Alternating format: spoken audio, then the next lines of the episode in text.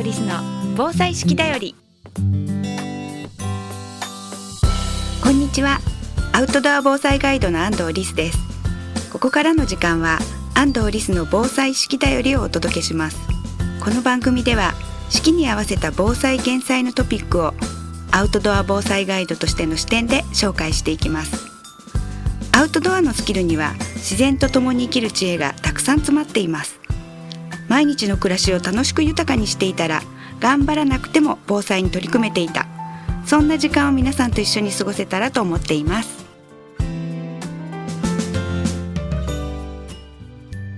安藤リスの防災式だより。この番組は有限会社志村ペットセーバー株式会社デコス日本ボレイト株式会社坂本助産所の提供でお送りします。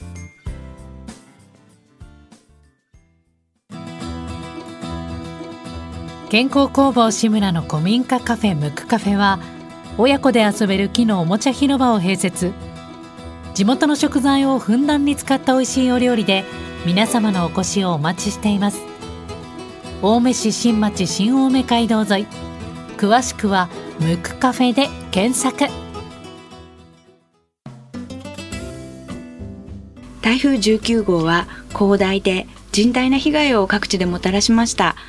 本日はこの番組の近藤ディレクターと一緒に実際こんなことあったけどどうすればよかったの？みたいなことについてお話ししたいと思います。近藤ディレクター今日はよろしくお願いします、はい、よろしくお願いします。えっと実際にあの養生テープ、はい、あれが話題になって、台風の後もあの気にされている方が多いっていうふうにお聞きしたんですけれども、うん、はい。そうですね。あの台風が近づいてくるじゃあ何を備えようっていう中の一つとして、はい、窓ガラスが割れたら怖いなっていうので、うん、やっぱりネットで話題になったのは養生テープを米印に貼るといいっ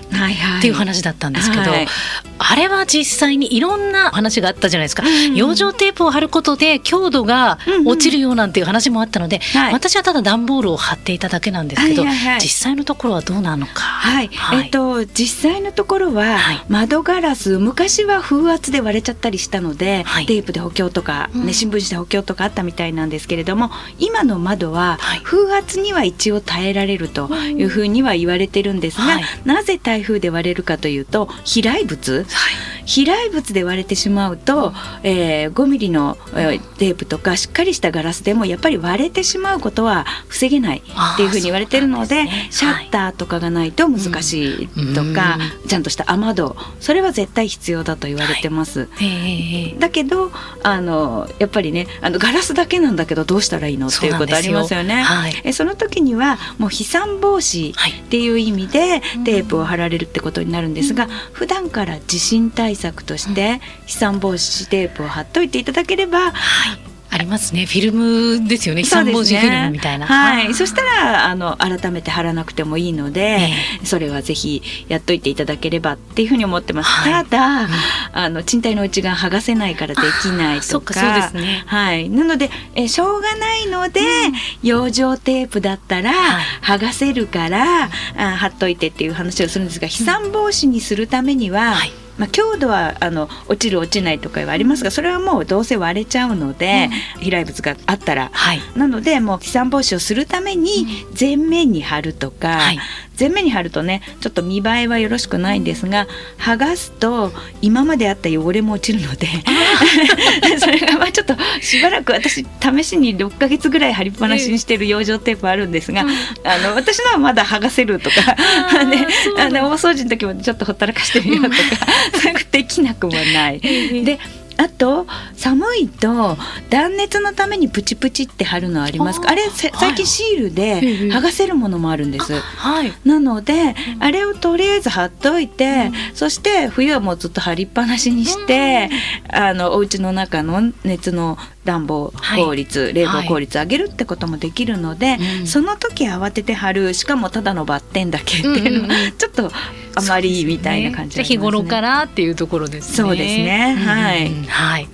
その他何か？そうですね。あの私は家が、はい、えー、多摩川の、はい、まあ、比較的近くにあったので、うん、え実際その浸水想定区域っていうんですかそれではなかったので避難はしなかったんですが、はいはいはい、実は数十メートル先はもうすでに浸水が想定される区域だったんですよ。避難するべきかどうかっていうのは悩みました。そうですね、うん、やっぱりあの、えー、想定通りじゃないことも起きてますので、えー、まず避難するかどうかはハザードマップをきちんと見て、はい、で、えー、ハザードマップを見るときにみんな色ばっかりうちは浸水区域か区域じゃないかセーフってことで見ちゃうんですけれども、はい、あのえー、想定の水想定の雨量っていうのがあるんですね、はい、それ東京都ですと東海豪雨を基本にしている場合が多くて、うん、総雨量が589ミリそして1時間の雨量が119ミリっていう想定なので例えば119ミリ超えちゃったら、はい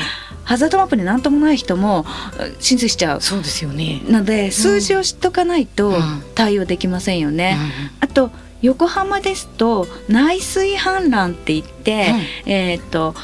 川から水が越えてやってくるんじゃなくって都市部って排水がうまくいかなくって急に雨が降っちゃうと、はいうん、そして、えー、別に川から水が溢れてなくても、えー、浸水してしまう。っていう内水氾濫の数値も出していて例えば横浜で多いのは1時間に76.5ミリ降ったら内水氾濫始まりますよみたいな、えー、ハザードマップ別に作ってたりするので、はい、そういったはっきりしてると割と逃げやすかったり、うん、あ超えたとかいうので判断しやすかったりしますよね。そうですね、はい、あそっか色でだけしか見てなかったので 改めて、はい、はい、家に帰ってしっかりそうですね、はい、見ておきます。やっぱりあの体の不自由な人、うん、江戸川区で今回、うん、あのえーと、早めに逃げようっていうことを頑張ってた方たちがいらっしゃって、はい、であの車椅子の方がいるとか、うん、ケアをする人が必要な方っていう場合には一人で逃げようと思っても介護者がいないと逃げられないんですね。うん、ですのであらかじめもう1日前から介護者の人たちとかと連絡を取り合って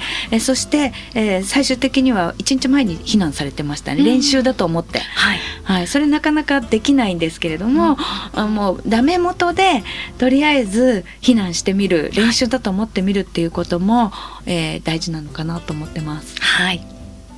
今日は番組のディレクターである近藤ディレクターに気になる部分をお聞きしてみました。皆さんも台風19号で、え、どうしたらよかったの？みたいなことがあったらお便りお寄せください。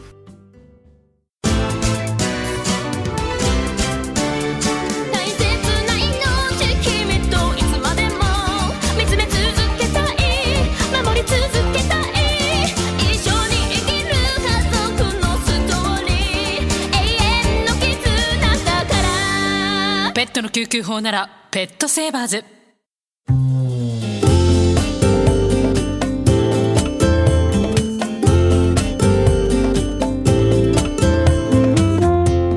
安藤リスの防災式だよりこの番組では皆さんからのお便りをお待ちしています。番組へのご感想安藤リスさんへの質問お聞きの放送局までお寄せください。次回の放送もどうぞお楽しみに。安藤リスの防災式だよりこの番組は有限会社志村ペットセーバー株式会社デコス日本ボレイト株式会社坂本助産所の提供でお送りしました。